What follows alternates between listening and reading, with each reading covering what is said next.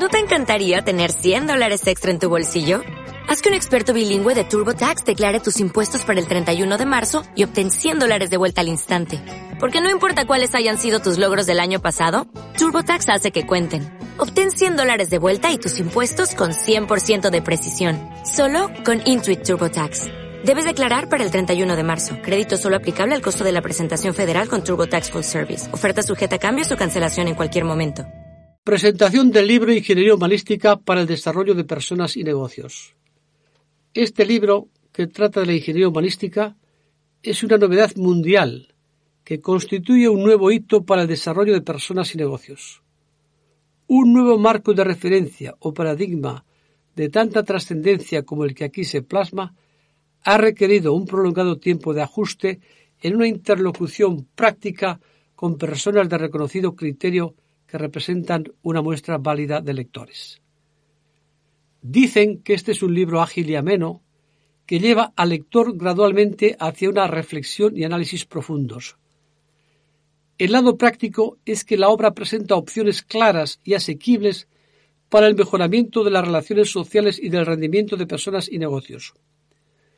Un grupo de debate, ocho personas, definió el libro como el libro de las tres cosechas, reflexión, posicionamiento y concreción de mejora. Decían que en la primera lectura se produce inevitablemente una reflexión muy fuerte que engancha al lector y le lleva a una segunda lectura, donde prácticamente se le exige posicionarse en ese enriquecido escenario invitándole a concretar mejoras. Otra mesa redonda de seis personas llegó a la conclusión de que el libro presenta dos novedades mundiales. La primera es que es una innovación mundial en el campo de la tecnología social, que permite sustanciar la inteligencia de las personas, aliviando ese secuestro de capacidades del que la obra trata, como una nueva vía, un método que conduce al incremento de la competitividad. La segunda es que la ingeniería humanística es un término de nuevo cuño a ser utilizado universalmente a partir de ahora, pues es la única expresión que define toda la fenomenología y el tratamiento que requieren estas nuevas realidades.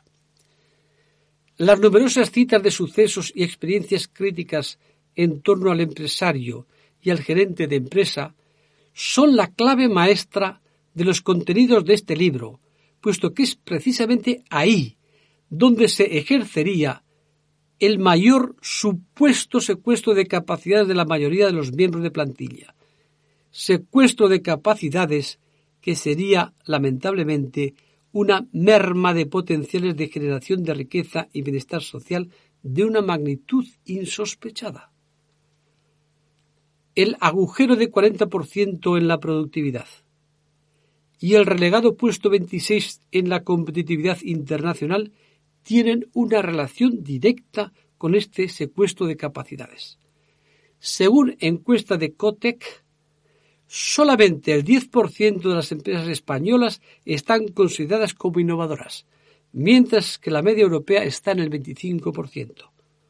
Todo ello tiene el mismo origen y la misma práctica inconsciente y sin mala fe del secuestro de capacidades. Para dar una respuesta y aportar soluciones a esta problemática, se presenta este libro que plasma el funcionamiento y las aplicaciones de la ingeniería humanística, que es una novedosa y esperanzadora herramienta de gestión que aporta ideas y soluciones a este conflicto.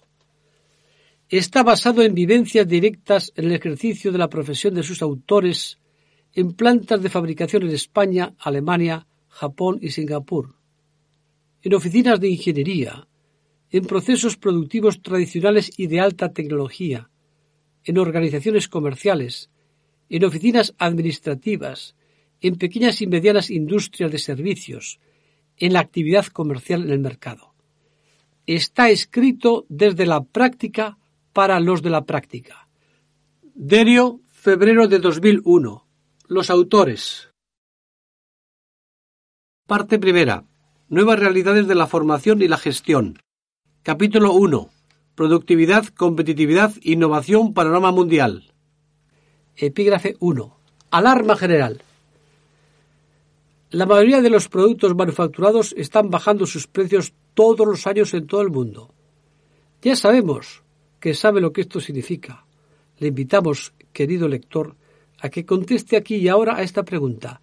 ¿Cómo piensa que su empresa puede sobrevivir si no incrementa su productividad por lo menos entre un 10% y un 15% cada año? Lo que no se le ha dicho todavía es que este régimen de logros anuales en productividad es para empresas ya situadas a un nivel de alta competitividad, es decir, es una exigencia para los que ya son casi de clase mundial. Si su empresa no tiene este nivel mundial, piense que las empresas situadas a otro nivel inferior, y más concretamente las españolas, tendrían ciertamente otros problemas y riesgos añadidos si no recuperan el retraso que les separa en productividad y en competitividad. De ello hablaremos a lo largo de este libro.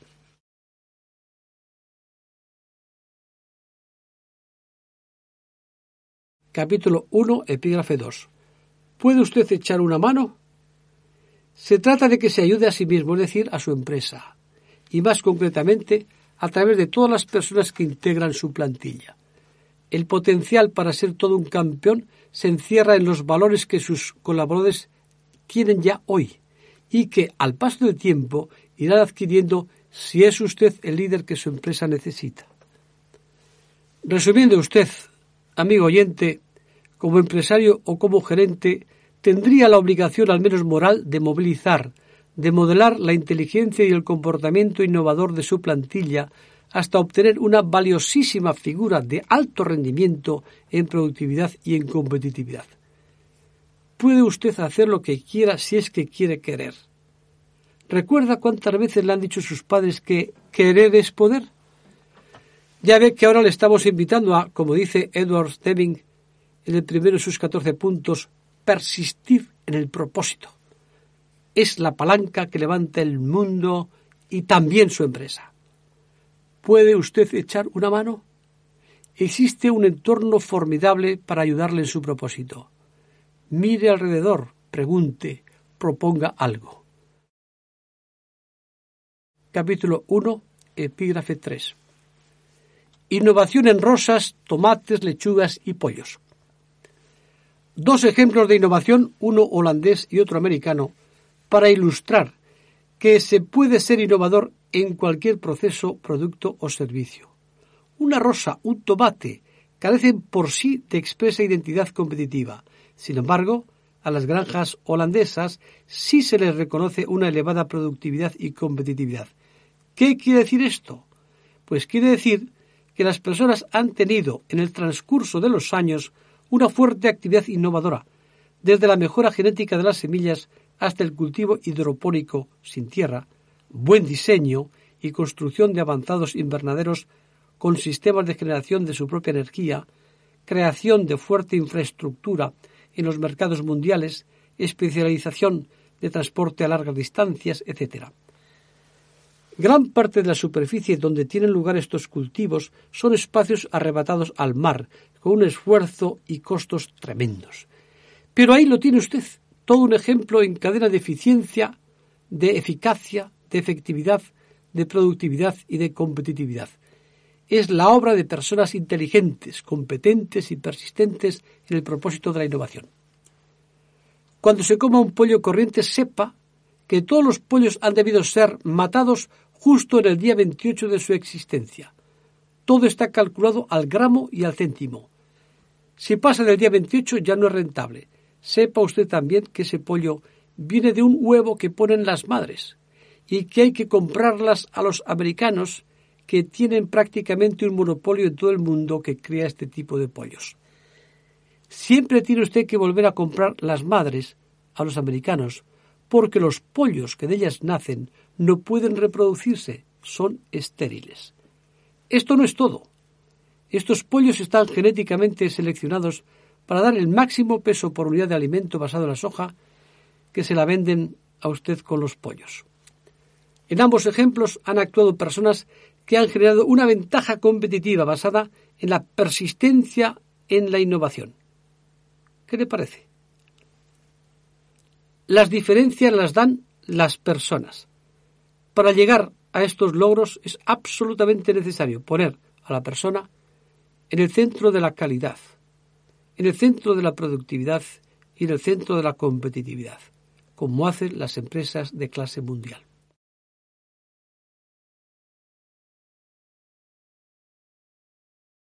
Capítulo 1, epígrafe 4.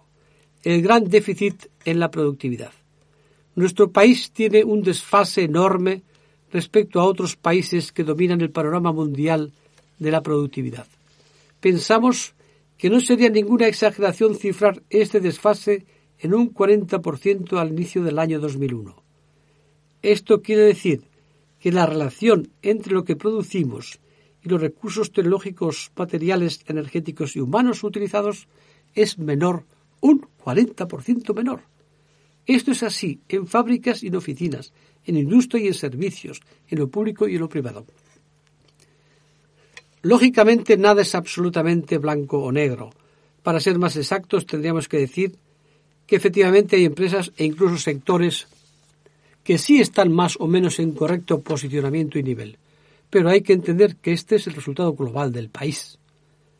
Es tan amargo y difícil de asumir semejante situación empobrecedora que a veces dan ganas de esconderse, fugarse a la fantasía y culpar a algún agujero negro que pasa por aquí y nos absorbe la energía que deberíamos estar aplicando a la mejora de todos los procesos de la empresa. Otras veces uno quisiera buscar un chivo expiatorio, algo así como otro agujero, de ozono en este caso, por cuya causa las irradiaciones solares nos pudieran estar afectando las funciones neuronales en nuestro cerebro y que ello nos indujera a equivocar espejismo con espejo y realidad con realidad. ¿Por qué creemos que las cosas las tenemos hechas y bien hechas? O dicho de otro modo, ¿por qué las bien hechas por otros las vemos mal hechas? El doctor López Ibor resume la actitud del español hacia la ciencia y la experimentación de manera magistral al decir el ingenio y la agudeza española son evidentes. Es uno de los pueblos más inteligentes que existen. Pero el pensamiento queda víctima del quietismo de la raza en pensamiento intrascendente. Sobre todo, no trasciende a la acción. El doctor García Echevarría, en su libro titulado Cultura corporativa y competitividad de la empresa española, dice Nuestra situación frente a Alemania viene a reflejar un diferencial de 31 puntos, esto es, una competitividad aproximadamente de dos tercios de la alemana. Ante ADEGI Patronal Guipuzcoana en 1994, con ocasión de una conferencia, el profesor doctor García Echevarría se pronunció en los siguientes términos o tenemos un 30 a un 40% de incremento en la productividad o no vendemos una peseta. Fue una disertación sobre la necesidad vital de innovar, una invitación muy seria y muy trascendente al empresariado presente en el acto a ejercer el mayor y mejor esfuerzo de innovación para sobrevivir a la presión competitiva creciente de otros países más dominadores del mercado que nosotros. El doctor García Echevarría tiene a nuestro juicio una visión real y certera de las causas y efectos de los fenómenos de la productividad y de la competitividad. No hay más que leer sus muchos libros publicados a los cuales remitimos al lector. Capítulo 1, epígrafe 5. El gran déficit en la competitividad. Josep María Beciana y Enrique Genesca afirman según el informe del World Economic Forum de 1993 sobre competitividad internacional, España está entre los 24 países analizados el que ocupa los últimos lugares en la mayoría de los factores de competitividad analizados. Por ejemplo, función empresarial e innovación, ante penúltimo lugar, solo por delante de Noruega y Portugal. Relaciones industriales, último lugar. Cualificación de trabajadores, ante penúltimo lugar. Formación intraempresa, penúltimo lugar. Motivación, última posición. Calidad de los productos, última posición. Orientación a los clientes, penúltimo lugar. Experiencia internacional, penúltimo lugar. Espíritu de riesgo e iniciativa individual, penúltimo lugar. Orientación a las personas, último lugar. Responsabilidad social, penúltimo lugar. Orientación a la innovación, ante penúltimo lugar, solo por delante de Grecia y Portugal. Orientación a los costes y a la productividad. En este aspecto, la economía española se halla a un nivel igual, al 75% de la media comunitaria, a un 65% del Japón y a un 55% de Estados Unidos. Orientación a la flexibilidad, en último lugar.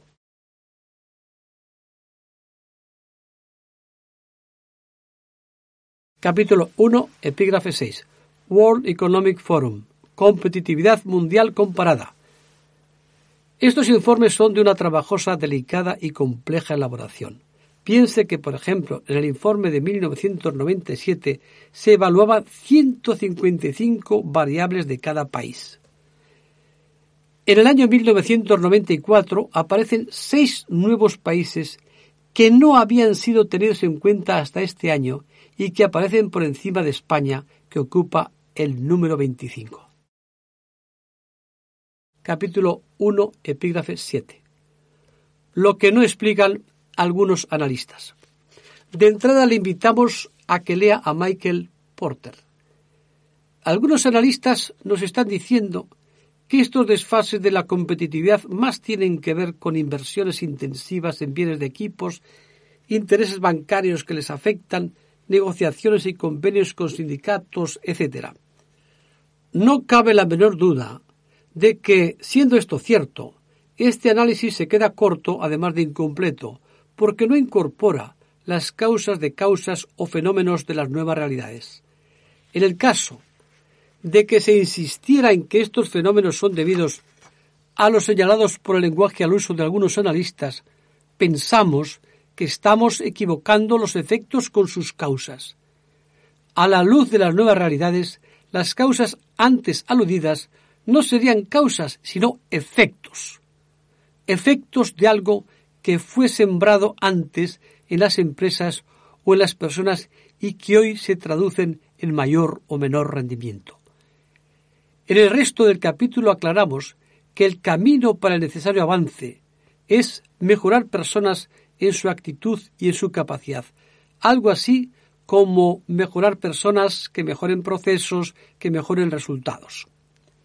Fuera de esto, pocas soluciones existen para las causas en estas nuevas realidades, donde ya entramos con un desfase de aproximadamente un 40% en productividad respecto a los mejores.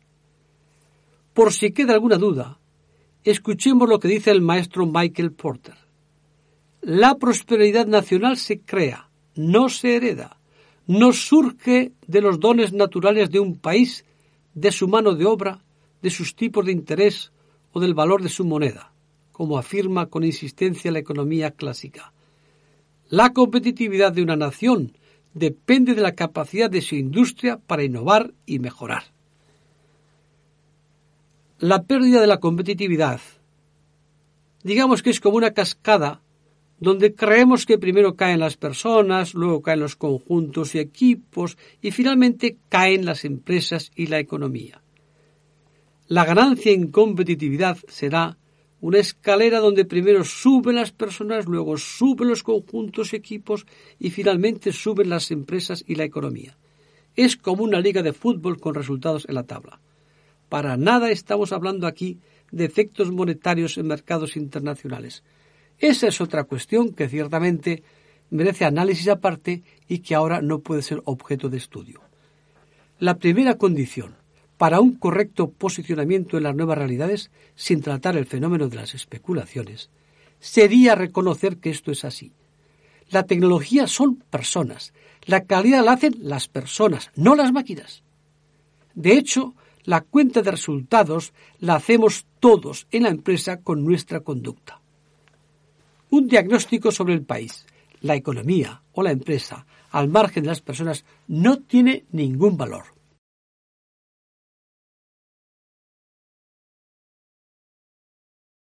Capítulo 1, epígrafe 8. El comportamiento inflacionista.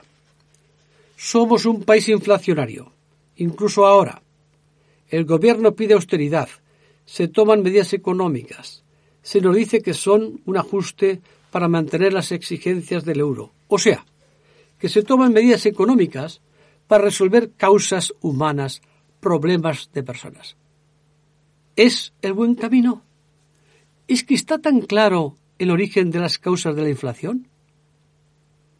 Por las medidas que se toman, parece como si los analistas dedujeran que la causa es sólo económica. Pero más bien la causa es humana. La causa es educacional. La causa es mental. La causa es de comportamiento, es de liderazgo, es de voluntad. La causa es de las capacidades de las personas, es de conducta, es de productividad. Las capacidades humanas son difíciles de medir, pero la suma de las capacidades tiene un resultado, un comportamiento más o menos inflacionista. Esto quiere decir que si las personas no sacamos más fruto y cada vez más de nuestros propios valores, de nuestras propias capacidades, la inflación nos seguirá amenazando. Difícil será que el liderazgo de un país cambie y haga mejorar las capacidades de todos sus individuos. Pero en cada empresa tenemos un trozo de sociedad que gestionamos. Si sobre esta parte de sociedad que gestionamos no se logra una mejora en la conducta, ¿cómo vamos a esperar que el todo mejore? Capítulo 1, epígrafe 9. La inflación comienza con el discurso mental. ¿Sabe cómo piensa una persona? ¿Las preguntas que se hace? ¿Cómo rastrea la información? ¿Cómo la interpreta? Es impresionante. En esta parte del mundo somos tan capaces como los mejores, pero se notan determinadas deficiencias en cómo utilizamos nuestro potencial mental. El discurso mental es la forma en la que una persona se interroga a sí misma. En esto estamos peor. Y aquí comienza la inflación. ¿Por qué? Porque lo que hacemos comienza con un deficiente discurso mental que luego será conducta. Esto no se ve, pero tenemos que ver lo que no se ve. La inflación comienza con un discurso mental devaluado. Si hemos suspendido en el discurso mental, con nuestro propio cerebro, las preguntas de tipo socrático a otras personas, tarea clave del jefe, ojo, tarea clave del jefe, no funcionarán. En realidad no hemos suspendido, es que no hemos empezado. Vivimos desde hace años en una nueva era industrial. No vale la de antes. Hay otros valores. Uno de ellos, el primero, es la persona.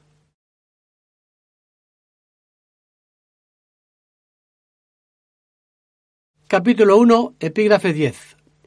Relación de la ingeniería humanística con la productividad y la competitividad. Con este libro se pretende plasmar un instrumento, ingeniería humanística, basado en la inteligencia y valores de la persona. Basta con que se genere, se cause, se desencadene, se provoque y se aplique objetivamente este instrumento de ingeniería humanística para que se logren rendimientos insospechados en todos los aspectos que vienen a denominarse innovación, productividad, competitividad. La materia o combustible que utiliza la ingeniería humanística es la inteligencia y valores de las personas. Este instrumento no funciona en la forma en que se traspasa el conocimiento, sino en la dinámica en que se genera la capacidad, ya que lo que se desarrolla es arte vivo y aplicable a procesos. El conocimiento que podría adquirirse en lecturas, charlas, vídeos, no vale para este propósito, al igual que no vale que compremos todas las herramientas e instalaciones del escultor Chillida con intención de desarrollar su arte. Sería todo un fracaso. ¿De acuerdo? Mejorar personas que mejoren procesos, que mejoren rendimientos, es hoy, basado en este instrumento del que aquí se habla, algo absolutamente garantizado. Lo contrario de esto sería mediocrizar personas que mediocricen procesos, que mediocricen rendimientos. Esto, que suena a peyorativo, nos está ocurriendo ahora, aunque no lo percibamos por la falta de conciencia de ignorancia que padecemos muchos de los ciudadanos que tenemos alguna misión de responsabilidad sobre la plantilla de la empresa en este país. Saltar del proceso de mediocrizar al proceso de mejorar es muy fácil, muy sencillo, altamente remunerador y garantizado su funcionamiento objetivo. Eso es lo que persigue el instrumento de la ingeniería humanística basado en la inteligencia y valores de las personas. Se aplica a toda actividad económica, manufacturera, intelectual, comercial, social, etc. Su función y propósito es dinamizar todo lo que el hombre toca, realiza.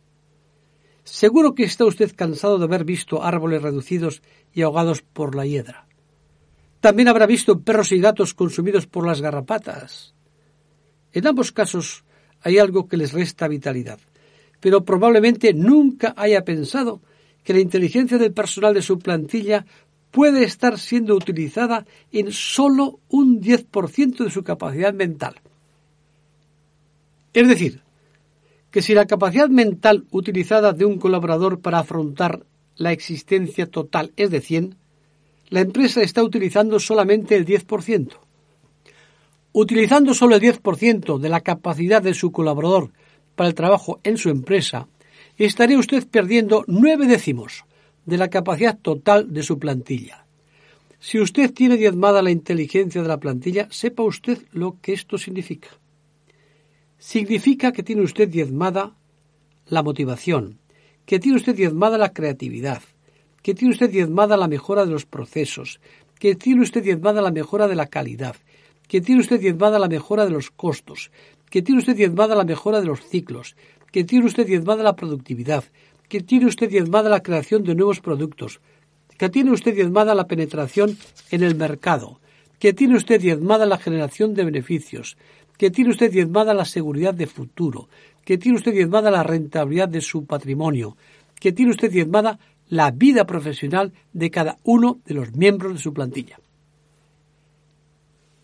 Recuerde el paralelismo que existe entre esta relación diezmada y la relación del capítulo 1, epígrafe 5, referido a la baja competitividad del país. Aquí está el problema. Desconocemos cómo eran las plagas de Egipto, pero aquí estamos mostrando no tener conciencia de que realmente existen secuestros de capacidades.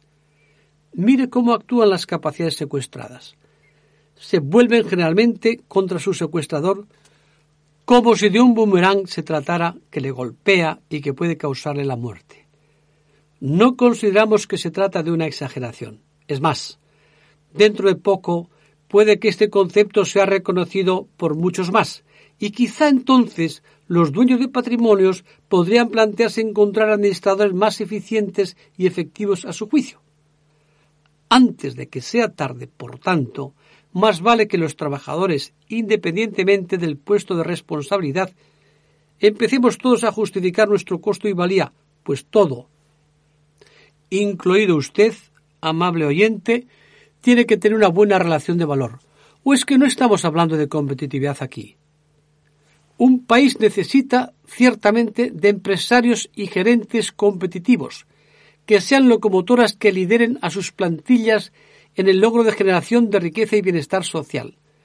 A este respecto, nos viene a la memoria aquel famoso lema de Konosuke Matsushita, para muchos el empresario más grande de todos los tiempos, Peace and Happiness through prosperity, PHP, paz y felicidad a través de la prosperidad.